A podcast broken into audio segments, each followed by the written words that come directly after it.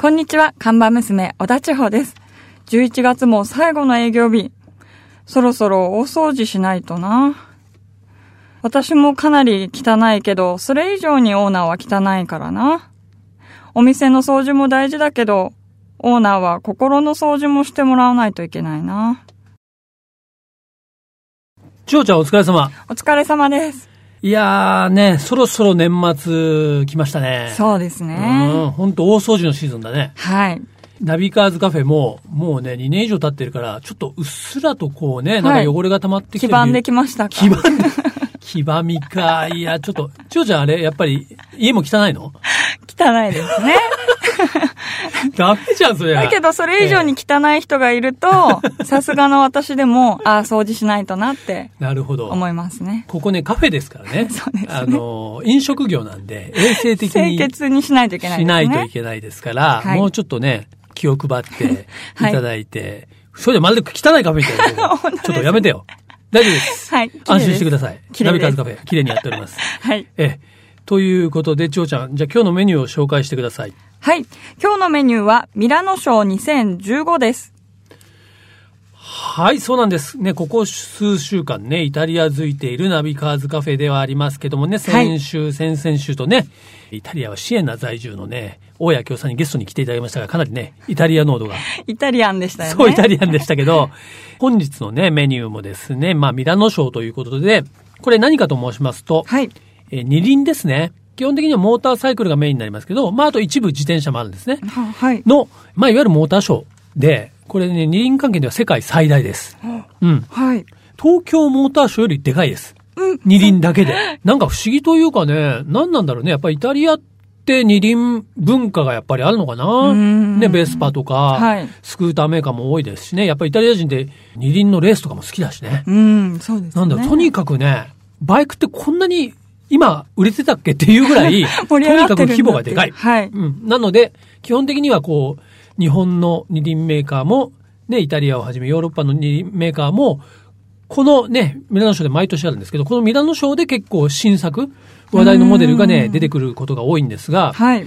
特に中でもドガティ、はい。イタリアのブランドですから、ドカティは毎年この、ミラノ賞ってね、あの、我々業界では、エイクマ、EICMA、これまあ略称なんですけども、はい通称エイクマって呼ばれてるんですけども、このエイクマでドカティはね、ニューモデルを出すというのがもう決まりになってまして、はい。ちなみにね、このミラノ賞はですね、今年は11月の19から22まで行われていましたが、はいえーここで発表されたのがですね、ドカティだと、X ディアベル。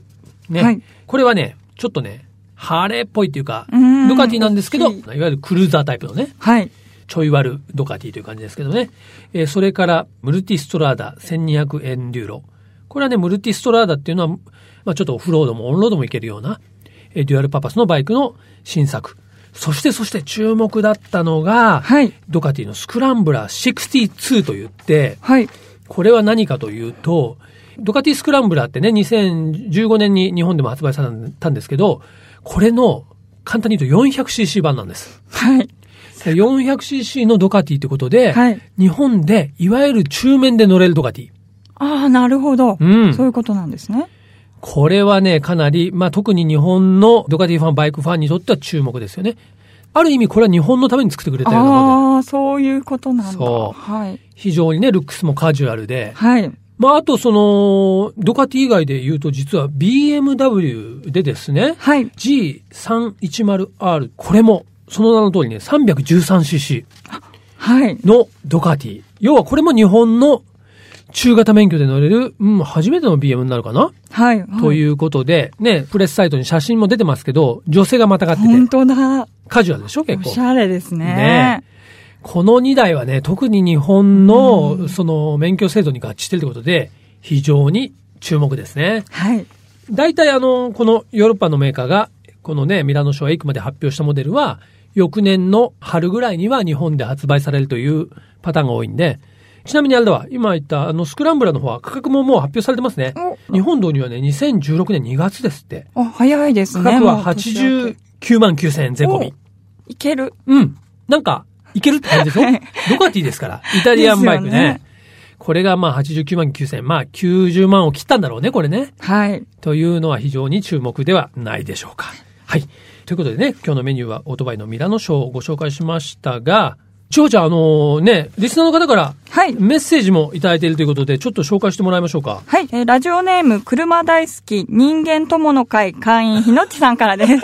気になるラジオネーム。車大好き人間友の会じゃないです私が車大区好切ってるとこがき人間友の会ってちょっと意味が違うでしょ。そう車ですね大好き大好き人間友の会会員ひのちさんですねはいいませ失礼しましたはい。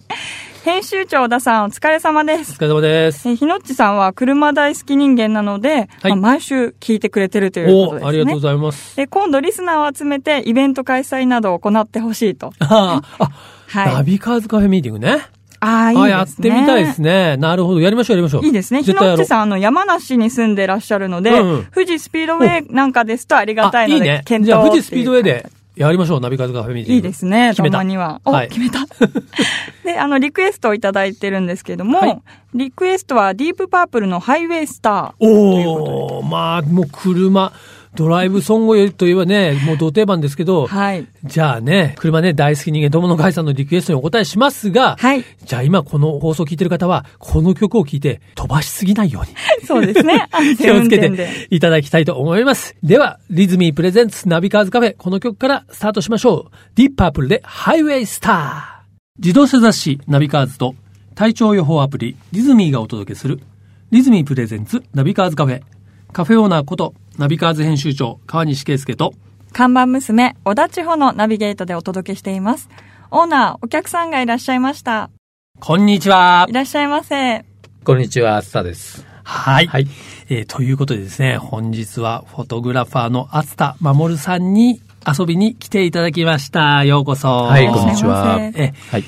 厚田さんはですね、実はね、このナビカーズカフェえーでございますが、ナビカーズ雑誌でもですね、まあはい連載をまあ持っていただいてるんですけども、はいえーまあ、主に専門領域はモータースポーツ、中でもね、F1、フォーミュラ1、はい。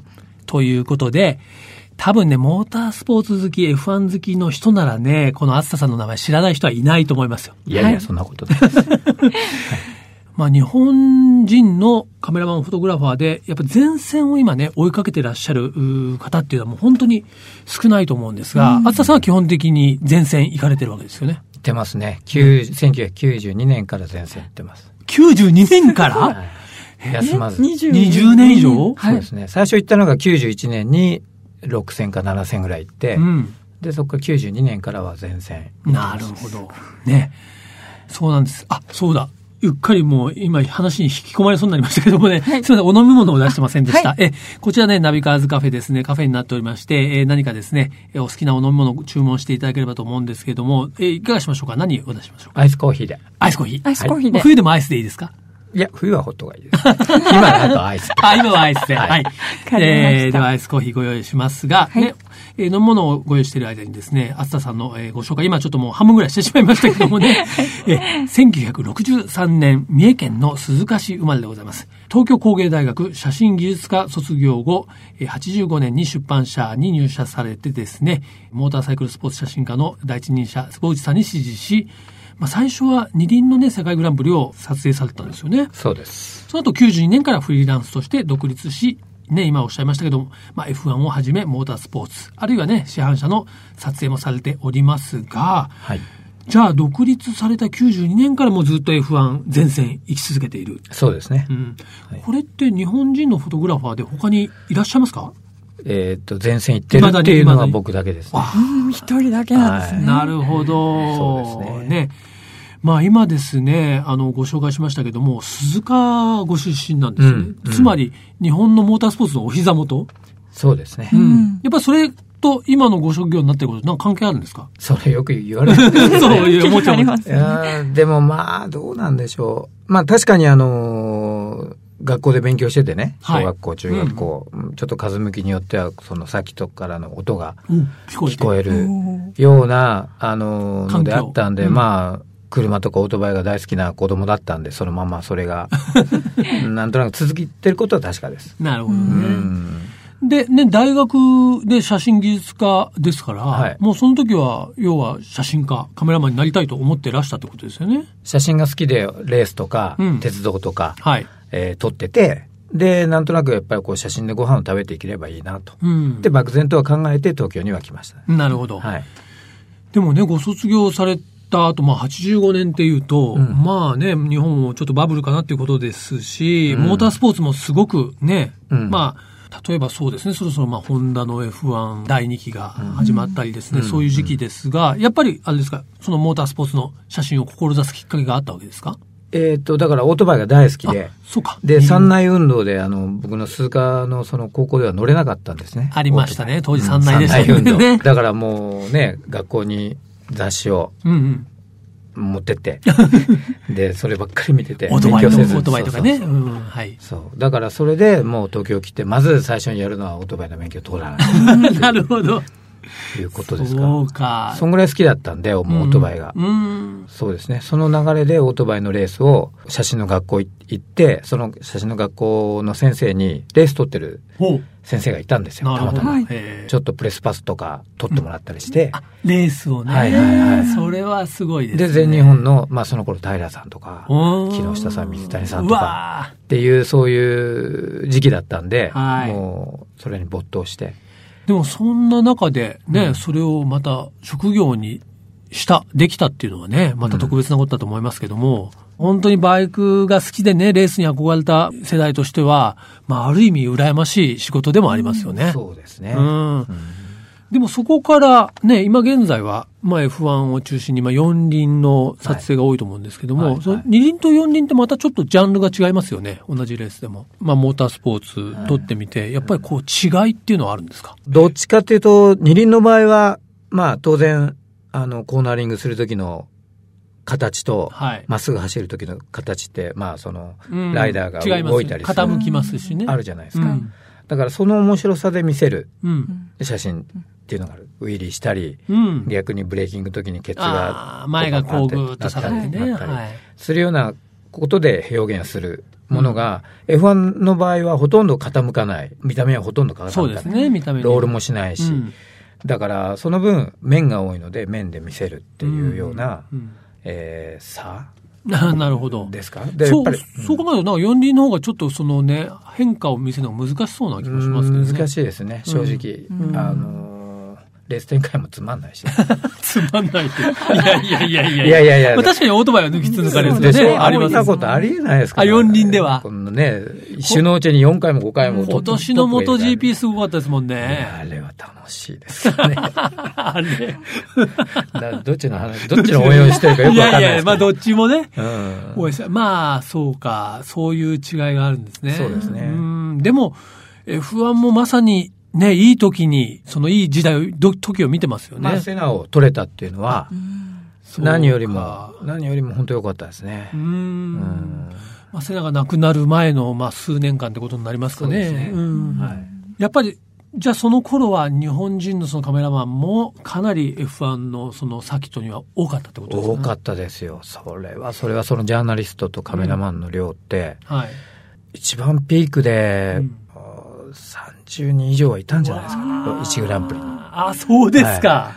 すごい。今や、ブラジルグランプリなんて4人ですよ。 そうカメラマン2人、ジャーナリスト2人。なるほど。どうですか、それ。これ嘆いてもしょうがないで す。まあでもね、その92年からっていうと、まさにね、日本でホンダがまだまだ強かった時代うんですしね、やっぱり日そう本ですね。本当みんな、やっぱりあれですか、その、うーん学生時代からこうバイクが好きみたいなものは、うんこう変わらずっていう感じなんですか、変わんないですねうん。本当変わんないです。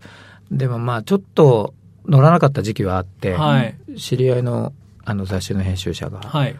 大谷達也さんという人が、あはいはいの教習所でお大型免許取ったとかっていう話 あって、うん、そうですね。何をとかって言ってで、それからまた始まったんですけどね。まあ、その、リターンライダーっていう。ああ、感じでそうなんですうね。ん今お名前で大谷達也さん、まあ僕もね、元いた出版社の、まあ、先輩で、うんえーよく存じ上げてるんですけども、そうですね。で、最初のオートバイが、その平さんが乗ってた、おえ BMW の 1100RT っていう。はい、ツーアラータイプですね。はい、はい。それを平さんがもう19万キロとか乗って たバイクをう売りに出たんですよお。で、僕平さん大ファンなんで、うんうんうん。で、それでネットでチェックしたら、その平さんのそのホうんームページに出てたんで、うんうん電話してあ、、そうなんですか久しぶりです、暑さです、みたいな。買い買いたいんですけど、とかって半圧まで行ってそれで、じゃあ、それが平最初の忠彦さんの乗ってた愛車を譲り受けて。譲り受けてっていうのが最初の大型のバイクでうーすね。ん、なるほど。はい。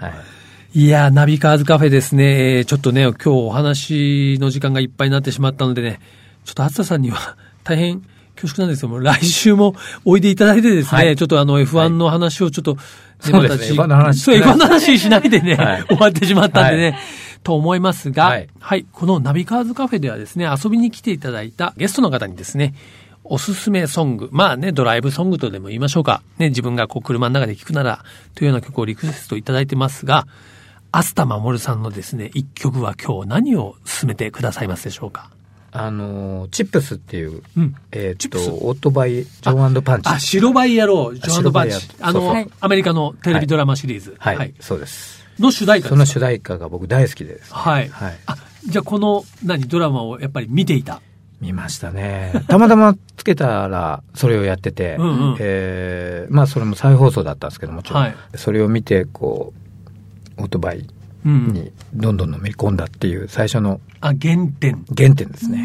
ではですね、そのね、厚田さんの思い出の曲でもある、白バイ路上アンチパンチからですね、テーマフロムチップスということで、えーチップスはこれカリフォルニアハウェイパトロールの略なんですね。はいはい。今知りました。そうなんです。えー、聞きながらですね、本日はお別れしたいと思います。はい本日のゲストは、モータースポーツフォトグラファーのアスタ守さんでした。ありがとうございました。ありがとうございましたありがとうございまはい、ここからはナビカーズドライブインフォメーションということで、秋の行楽シーズンにおすすめのドライブスポットをご紹介していきます。はい。ね、今月はですね、長野県の中東部に位置する長和町、ね、えここにですね、先日僕と千穂ちゃんでドライブ取材に行ってきましてですね、はい。その模様をね、まあ、一月にわたってお届けしたわけですけども、はいまあ、その、まあ、最後になりますかね。だいぶ我々の記憶からも遠くなりつつありますけども。 そうですねまたこれを聞けば、はいえーあのね、素晴らしいドライブが蘇るんだというふ感うに動思いがますが再、び。はい。はい。では、ロケの模様を聞いていただきましょう。どうぞ。はいね、能野駅、和田峠能野駅でね、はいキノコ汁いただきましたけど、本当にね、あの、キノコが肉厚でね、本当ですね。うん、はいなんかこう、まあ、キノコの出汁も出てて、キノコ自体もね、非常に美味しく味わいましたけどもね、非常にこの素朴なとこですけども、あの、ひっきりなしに結構今日平日なんですけはど、いキノコ汁あるってお客さ んがね、えー 来て、やっぱりこう、名物というかね、まあ、新種といえばやっぱキノコですよね。うん。ということで今日長浜町ねいくつかねグルメスポットを中心にですね牧場ですとか回らせていただきましたけどもね初めて来ましたがはい。本当に素晴らしいねドライブエリアだなと思いましたどう千穂ちゃんいやもうとにかく走っててもう全てがなんかもうもちろん目的地はあるんですけど走ってる場所場所全部がもう観光というか絶景ばっかりで、ずっと見るスポットがいっぱいありましたよね基本的にねこのスポットとスポットの間がはいのルートが絶景だから、 はいあの飽きないというか移ずっと動ですよねそう場所と場所のね間の移動がやっぱりまあ特に車で走ってるとね楽しいからまあ本当車好きドライブ好きにとってはねあのいい場所だなと思いますんで、でも一つ言えるのはちょっとあれだね半日こう一日だと足りないね本当ですねもっと必要でしたそう。やねっぱちょっと泊まりだけとかね、全泊とかで来るぐらいがね、、はいいかなと思いますけども、ね、ということで今日はね、今日一日お付き合いいただきましてね、長浜町のね、観光協会の古林さんにもありがとうございました。ありがとうございました、はいどうですかドライブの方もですね、非常にお勧めできるエリアだと思いましたけども、ね、四季折々楽しみがあると思いますけども。はい、そうですね。あの、ヴィーナスラインは本当に春から、あの、綺麗な花々が咲いて、非常に気持ちいいあの道になっておりますし、秋は秋で紅葉が楽しめますので、本当に秋の来ない気持ちのいいルートだと思いますので、ぜひ皆さんお越しください。はい。で、実は、まあ、これからね、まあ、冬になりますけども、はいもちろんね、ここ、あの、この辺りはね、雪も降るんですけども、えー雪が降ると今度はね、まあ、スキーというね、スキー場もありますので、冬は冬でね、はいまたそういうドライブの楽しみがあると思いますので、はい、あのスキー場長浜町の中には2つスキー場がありますので、うんえーブランシュ高山と、えーエコーバレーというのスキー場がありますでまたそれ以外にもあのスノーシューであったりとか山スキーもえー楽しめたりするエリアがありますので、えー皆さんどうぞお越しくださいはい。ね、ということで、東京はね、僕ら東京から来ましたけども、ね、山梨エリア、それからね、今、上信越道エリア、まあ、こちらはね、東海とかね、関西からも来ることが、方がいると思うんで、非常に実はアクセスのいい場所なんでね、長野県のね、長町ナビカーズカフェでもですね、強力にお勧めする、えードライブ、えースポットとしてですね、今後とも紹介していきますので、えーよろしくお願いします。ということでね、えー長町、今日巡ってきましたが、まあ、これからまた安全運転で、えー戻りたいとそうですね思いますが、えー帰り、あの、千代ちゃん運転してもらっていい、え私なんですかいや、もう俺、あの、お腹いっぱいで、もうちょっと帰り寝て帰りたいから。私もそうしたい。ということで、気をつけて帰ります。ありがとうございました。ごちそうさまでした。ありがとうございましたはいはい、ということでね、はい古林さんにも一日お世話になったわけですけども、はいちょっとあの、ダジャレ入れてましたかあれ、なんか。秋の、秋が私も今思いました。あれって。す。違うか。まあ、とにかくね、本当にあの、行った時はですね、まあまあ、紅葉も真っ盛りですそうでね。すね今、ベストシーズン。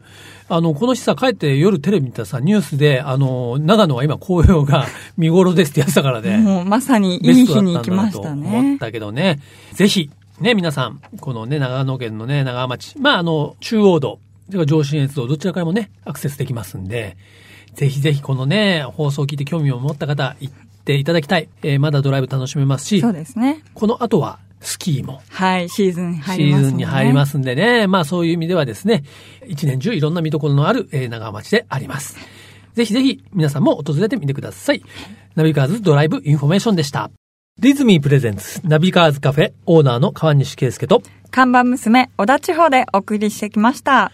はい、今日はね、カメラマン、フォトグラファーのね、厚田さんに遊びに来ていただきましたけれども、はいね、やっぱりモータースポーツ、まあ憧れでしかね、今ちょっとでモータースポーツね、まあ確かにこう人気がそうですね。かつてほどではないけれども、はなんかやっぱり僕もね、取材とかで見に行きますけど、現場に行くと本当にね、燃えるんですよ。いや、ぜひね、モータースポーツの魅力もね、こはのいナビカーズカフェの中でもお伝えしていきたいというふうに思いますね。はい。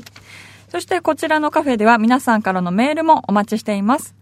カフェのアドレスは、ナビカーズアットマーク FM 富士 .jp、navicars アットマーク FM 富士 .jp までお待ちしております。